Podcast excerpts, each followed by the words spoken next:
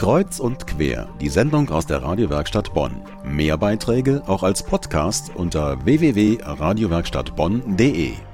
Bei Global Playern denkt man zuerst an Namen wie Coca-Cola oder Mercedes.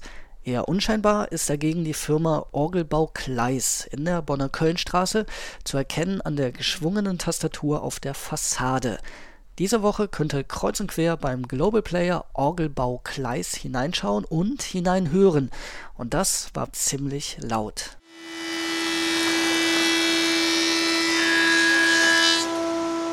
Die Holzwerkstatt. Hier werden Hölzer aus der ganzen Welt gesägt, gefräst, poliert. An der Wand hängen Muster sicher an die hundert wie Latten eines Zaunes. Holzarten wie Kirsche, Ulme und Eiche, aber auch Edelhölzer von überall auf der Welt. Eine Orgel, das sind eben nicht nur die Pfeifen, sondern auch tausende Bestandteile der Mechanik und drumherum ein Gehäuse aus Holz. Nach 50 Jahren träume ich immer noch von dem Beruf Orgelbauer und es macht auch einen stolz, dass man an diesen Werken mitarbeiten durfte. Dietmar Schmitz, Bonner und Orgelbauer seit 1955. Seine Instrumente stehen in Blankenberg im Schwarzwald, aber auch in Japan.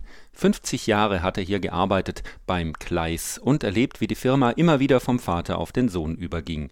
70 Leute arbeiten hier. Das Geschäft ist international. Im Hof steht in Kisten verpackt eine Orgel. Sie geht nach Maskat, die Hauptstadt des Sultanats Oman. Ebenfalls eingepackt wird gerade die überarbeitete Orgel für die Bonner Schlosskirche, die nur ein paar Minuten entfernt liegt.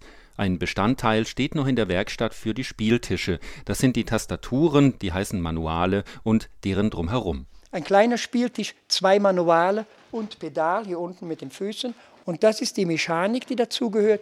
Und Sie sehen, diese kleinen Holzwinkel müssen alle einzeln angefertigt werden.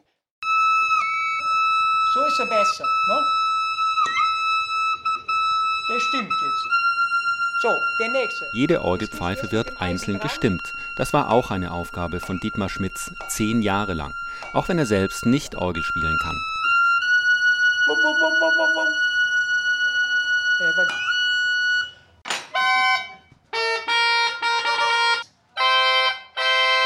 Eine große Orgel hat bis zu 6000 Pfeifen, bei Kleis werden sie komplett selbst gemacht. Ein Organist muss jede einzelne kennen. Um sie anspielen zu können, zieht er einzelne Register über Hebel oder Klappen und gibt damit den Wind, den Luftstrom auf einzelne Pfeifen frei und manchmal auch auf alle. Alle Register ziehen.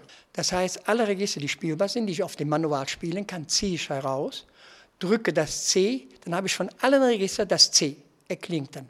Es sind einige deutsche Redensarten und Begriffe, die wir aus dem Alltag kennen, die mit der Orgel zu tun haben.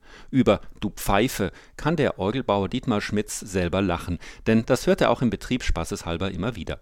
Und dann erklärt er, warum der Organist auf dem letzten Loch pfeift, früher bei Orgeln, die noch per Blasebalg mit Wind versorgt wurden. Wir hatten früher diese Bälge und die Balgtreter haben jetzt nicht genug Nachschub.